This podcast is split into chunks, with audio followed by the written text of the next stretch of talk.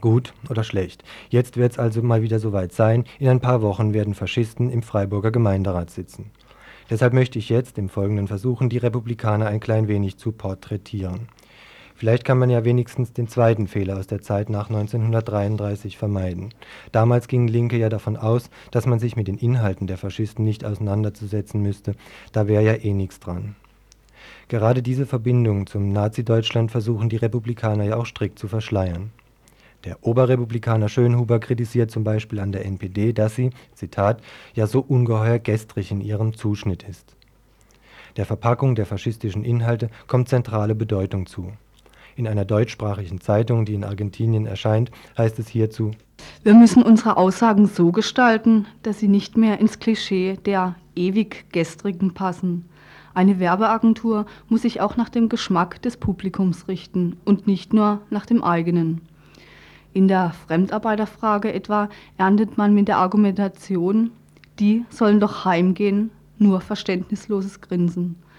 Aber welcher Linke würde nicht zustimmen, wenn man fordert, dem Großkapital muss verboten werden, nur um des Profits willen ganze Völkerscharen in Europa zu verschieben?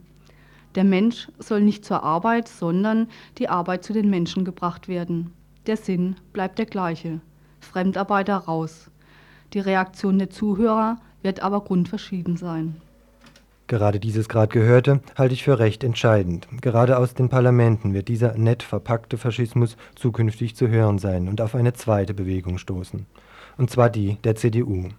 Raus mit Leuten, die nicht auf strammer Linie sind, weg mit Heiner Geißler, Süßmut und Blüm, um dann ein gemeinsames rechtes Sammelbecken aufzuziehen. Das ist übrigens Strategie der Republikaner von Anfang an gewesen. Als sie 1983, natürlich in München, gegründet wurden, sollten sie die Leute an sich binden, die jahrelang eine BRD-weite CSU gewünscht hatten.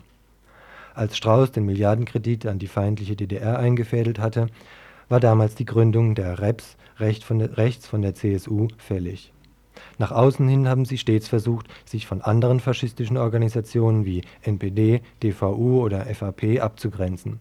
Bei genauerem Hinsehen gibt es allerdings immer wieder Verbindungen. Der prinzipielle Unterschied zwischen etwa DVU und Republikanern ist allein ein propagandistischer. Die Reps bemühen sich um feineren Stallgeruch, die DVU klotzt mit dem Holzhammer. Bei denen brüsten sich zum Beispiel der Europawahlkandidat Wilhelm Grenius einer der erfolgreichsten Jagdflieger des Zweiten Weltkrieges gewesen zu sein.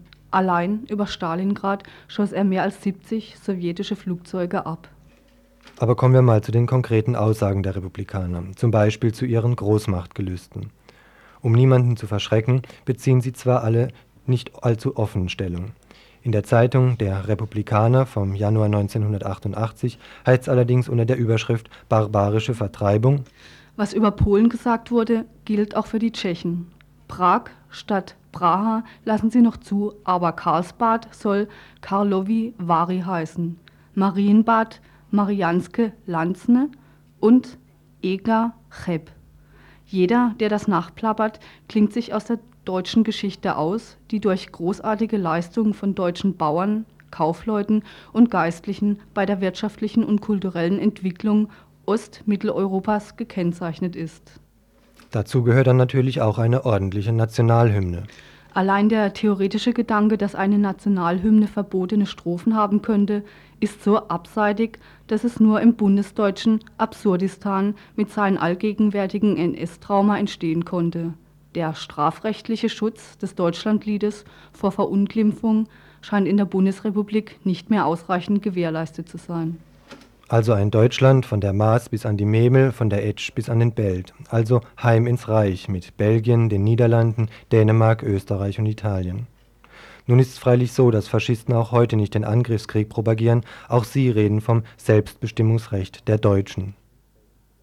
Die staatliche und nationale Einheit Deutschlands durch Wiedervereinigung aufgrund des auch für das deutsche Volk geltende freien Selbstbestimmungsrechts.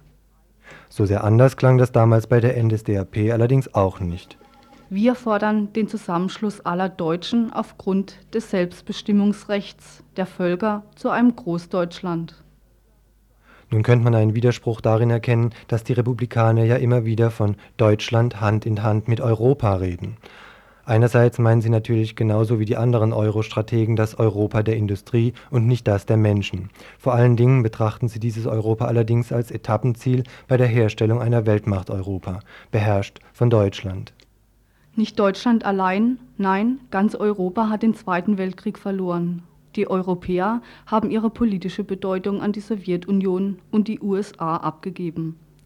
Europa muss seine politische Eigenständigkeit zurückgewinnen. Deshalb gehört die deutsche Frage auf die Tagesordnung der Weltpolitik. Denn Deutschlands Schicksal ist das Schicksal Europas und umgekehrt. Neu ist dieser Gedanke einer Weltmacht Europa allerdings nicht. Werner Deitz, Leitender der Abteilung Außenhandel der NSDAP, schrieb bereits im Jahr 1936 Europa den Europäern. Deutschland in der Mitte des europäischen Kontinents gelegen, ist an erster Stelle verpflichtet, diese Aufgabe der Errichtung einer kontinentaleuropäischen Großraumwirtschaft nicht nur zu verkünden, sondern auch handelspolitisch praktisch zu betätigen. Deutschland ist in dieser Hinsicht verantwortlich für Europa. Allzu fern liegt sowas sicherlich auch den Bonner Europolitikern nicht. Die agieren allerdings eher mit verborgener Gewalt. Die Republikaner sind da offener. Wer außer uns Deutschen selbst hätte das Recht und die Pflicht, gebieterisch und unbequem die schnelle Beendigung der wahrhaft ahistorischen deutschen Teilung zu verlangen? Dass die unter gebieterisch und unbequem etwas anderes als einen kriegerischen Angriff verstehen, ist kaum anzunehmen. Allerdings findet man sowas nur in ihren internen Blättern vom Oktober 1987. Im Freiburger Kommunalwahlkampf taucht sowas natürlich erstmal nicht auf. Ein Paradebeispiel für einen funktionierenden Staat ist für die Republikaner das Rassistenland Südafrika. Ruhe und Ordnung sind dort geradezu vorbildlich.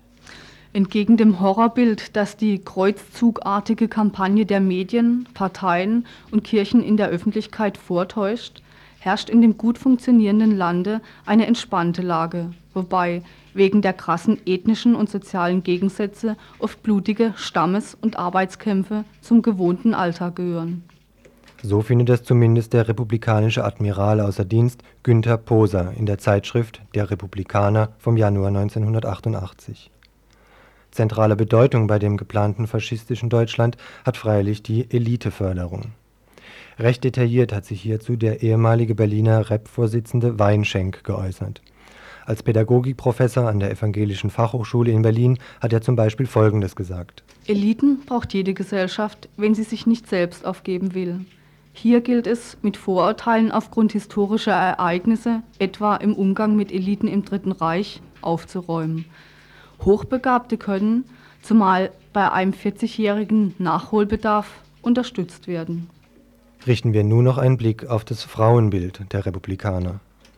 Kinderkriegen macht Frauen glücklich und gesund. Es ist insbesondere der Frau gegeben, durch Wärme und Hingabe ein Klima der Geborgenheit zu schaffen, in welchem Familie und Kinder gedeihen können.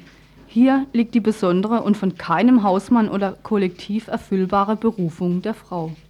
Dieser Berufung hat Frau in jedem Fall nachzukommen. Abtreibung ist völliges Tabu, der Embryo ist der menschlichen Person identisch.